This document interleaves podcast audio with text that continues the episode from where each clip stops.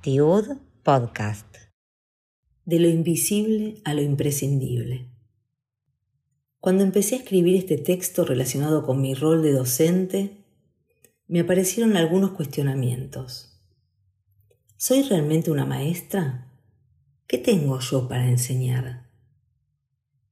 Si me preguntan qué soy, no dudo en responder coreógrafa, directora de espectáculos, creadora de productos artísticos originales, directora de alguna compañía de danza o de algunas obras teatrales, pero maestra, docente, no sé. Rememorando, cuando trabajaba en el estudio de Julio Boca, a todos los docentes nos llamaban maestros. Ahí la palabra maestra cobró en mí una connotación fuerte.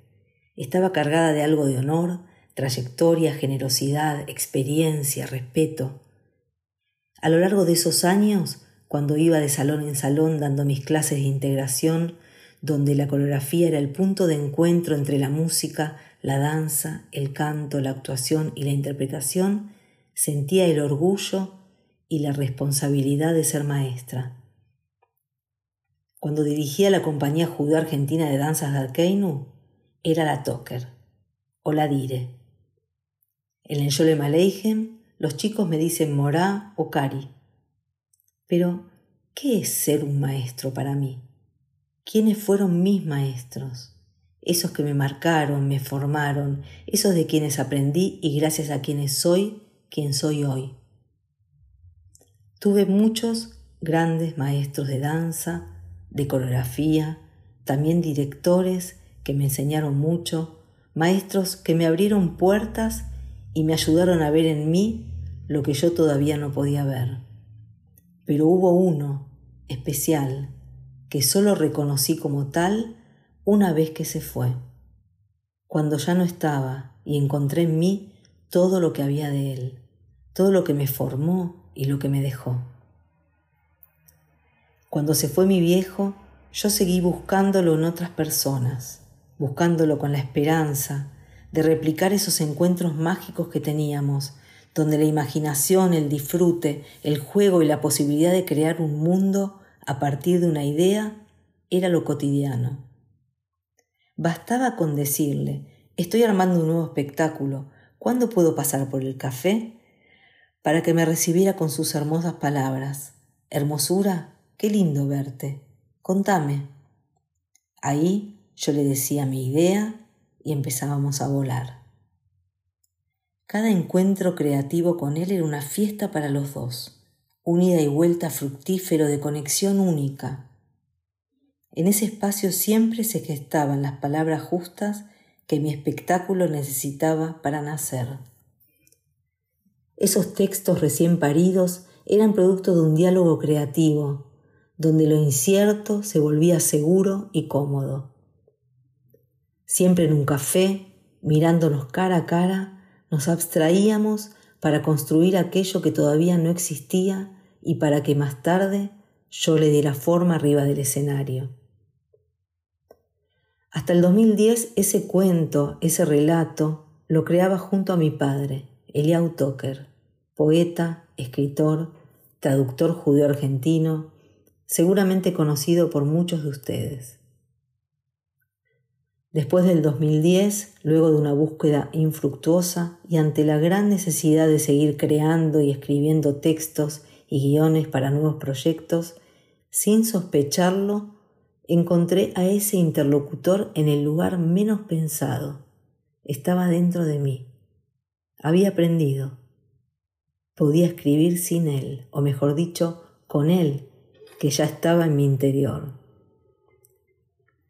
Y así seguí plasmando ideas al papel en cafés, en diferentes bares de Buenos Aires, un hábito ya adquirido y propio, disfrutando una y otra vez del momento mágico en el que el texto se apodera del cuerpo de los actores y de los bailarines para pasar del plano de la letra escrita al volumen de la palabra dicha, al movimiento, al ritmo y al espacio. Mi padre fue un gran maestro para mí, sin habérselo propuesto él y sin que yo me diera cuenta. Ese disfrute, ese compartir, esa conexión, esa pasión, esa generosidad, ese mirarse cara a cara, fueron todos condimentos indispensables para un enriquecimiento mutuo del enseñar y el aprender. Tal vez de eso se trate. Yo me paro frente a una clase, frente a un grupo de chicos, de jóvenes o de adultos, enseño pasos, movimientos, una coreografía, un texto para interpretar y sumergirnos en él. Miro, escucho, pregunto, propongo, hago sugerencias, entablo un diálogo y avanzo con el otro por un camino que vamos construyendo juntos. Un alumno pronuncia el mismo texto que dijo el anterior y el mismo que va a decir el siguiente, pero de pronto se lo apropia y aparece algo inexplicable. Se entreabre una pequeña puertita que me invita a seguir. Él no sabe y yo no sé, pero los dos entendemos que hay más, que hay por dónde. Aparece la emoción, el misterio, la magia, todo cobra sentido. Vi algo sin verlo. Sin quererlo ni proponérselo, el alumno se entregó al material, al texto, y me dejó entrar a su mundo. Puso algo de sí, lo propio y lo singular, lo diferente, que vuelve al texto otro texto y le da vuelo para tomar otra dimensión. Es como si en ese momento yo pudiese tomarle la mano al alumno y llevarlo a ese universo que compartía con mi viejo, a ese lugar de disfrute y descubrimiento que aprendí a vivenciar. Tal vez de eso se trate ser maestra para mí, tomar a un otro de la mano para acercarlo a un lugar propio, de creación conjunta, de incertidumbre compartida, de conexión y entrega a lo desconocido, donde el secreto es dejar fluir sin dar explicaciones, sentir sin juzgar, transitar sin pensar a dónde queremos llegar, descubrir, sacar los velos y ver juntos qué hay, qué encontramos y sorprendernos una y otra vez. La puerta de entrada a ese mundo sin tiempo puede ser una mirada, un gesto, una palabra, una ocurrencia o el detalle menos pensado. Esas señales que deja entrever el alumno sin proponérselo me susurran al oído y me dicen que está dispuesto a emprender el camino. Son invitaciones que se revelan sin previo aviso y son la antesala del viaje a lo desconocido para él y para mí. Cada alumno trae un potencial por descubrir, una materia prima original, singular, que esconde un mundo y que cuanto más uno se adentra en él, más encuentra. Ser maestra es para mí descubrir ese potencial en cada uno de ellos. Todos los años en la escuela Joel Aleichem dirijo El violinista sobre el tejado con los sextos grados. Sucedió más de una vez que el personaje principal de Tevye, elegido por mí, sorprende a directores y maestros.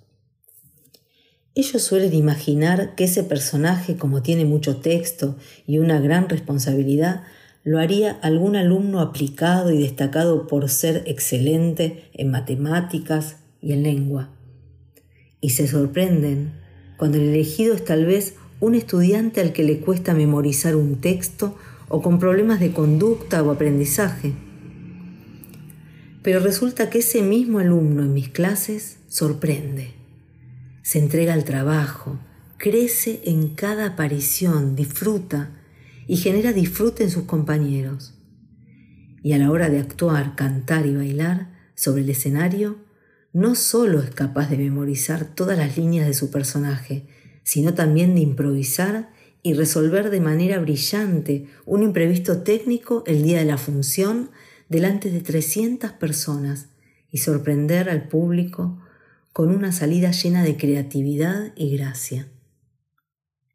Quizás se trate también de eso, del arte como canal transformador, como un espacio diferente de lo académico, de desarrollo para los chicos. lo sutil, lo que evoca, lo que emociona sin palabras, lo despojado, cuando aparece, aunque sea por un instante, abre un mundo, una dimensión donde la magia existe y transforma todo.